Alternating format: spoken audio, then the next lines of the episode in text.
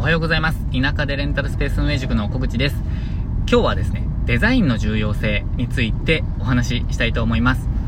えー、っとですね、レンタルスペースを軸にちょっとお話しできればとは思うんですけれども、えー、デザインの重要性、すごく日常からですね、ひしひしと感じているんですね。で、あの、何かというと、例えば、えー、っと、レンタルスペースで言うと、ホームページとか、ロゴとか、えー、っと、まあ、SNS でアップする写真とか、その、文字の配置とか、色とか、もういろんなものがあるじゃないですか。えー、あとは、あのー、こうリアルの場所で言うと、え色の選び方とか、え備品の選び方とか、配置とか、観葉植物とか、なんかもういろんなことにデザインって、えっと、関係してきますよね。で、え、っと、デザインにも色々あると思うんですけど、まずはあの見た目の、えー、デザインですね。あの、装飾っていうんですかね、装飾とか、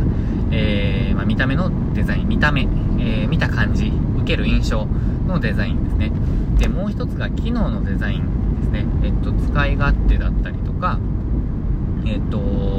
まあ、その心地よく使えるか、え自然に使えるかと、かあの直感的に使えるかとかその、え、機能的なデザインね。でえ、っと、まあ、なんか今思いつきでで話すんですけどその iPhone とかはその見た目のデザインと機能のデザインを全て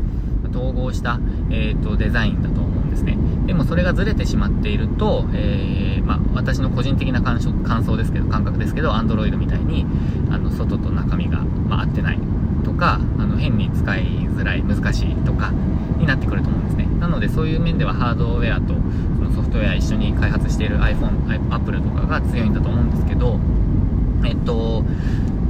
レンタルスペースとかもやっぱりそうなんですよね。えっとホームページとかでホームページの前にもしかしたら広告とかポスターとかがあると思うんですけど、そこで見て、その印象のまま、えっと、ホームページを訪れて、で、えっと、まあ、そこで得る印象、そこで受ける印象をこう保ちながら、えっと、どんどんどんどん、レンタルスペースのイメージが出来上がっていくわけじゃないですか。で、その後に、えっと、予約ですよね。まあ、その設備の案内とかを見た後、予約に行くわけですが、えっと、予約もその機能デザインが優れていないと分かりづらかったり、予約を失敗してしまったりとか、えー、まあ、もしくは諦めちゃったりとかがあると思うんですね。で、そのあたり、やっぱりですね、勉強していくべきだなって最近すごく思っています。あの、私は旅行会社で働いている時は、あの、パンフレットを作ったりとか、えー、と、まあ、お客様へのお手紙を作ったりとか、ホームページをちょっとこう、担当したりとか、まあ、ホームページ作ってはいないんですけどね、え担当したりとか、なんかいろんなことをやっていたのと、あとホームページ制作会社で働いていた時は、えー、そういうデザインとかも含めて、いろいろこう気にするところはあったんですけど、まあ、自らデザインするっていうのは、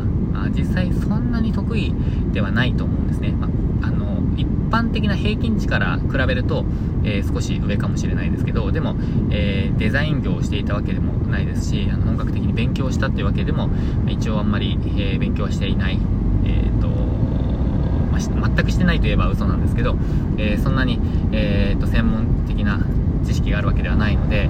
え、やっぱりちょっと不得意だって自分では思っているんですね。で、そのあたり、あの、実際勉強していくべきだなと思いました。で、えっと、何に活かせるかというと、やっぱりこう、心地よく使っていただいたりとか、えっと、まあ、問題なく使っていただいたりとか、迷いなく使っていただく面で、やっぱり自分でこう、ホームページを作ったりとか、あの、装飾したりとか、SNS で発信していく以上、やっぱりそういうこと知っておく方が、効果が出るんですよねあの予約につながったりとか、えー、お問い合わせにつながったりとかであとはあのデザイナーさんとのやり取りの中で判断がつかないんですよ。的確なあの依頼もできないですよね。なので、ま、こういう理由でここをこうしてほしいっていうのを、まあ、その明確に、えー、ま、お願いあのする時にも、えー、そういう知識があると例えばこういう配置の方がいいとか、えっとま見た目も機能もそうですね。えっと的確に、えお伝えできるじゃないですか。あとはその、そのデザインが優れているのかっていうのも、えー、っと、知識ではない部分だと感覚的なその色とかそういうのは、もしかしたら好みとかでわかるかもしれないんですけど、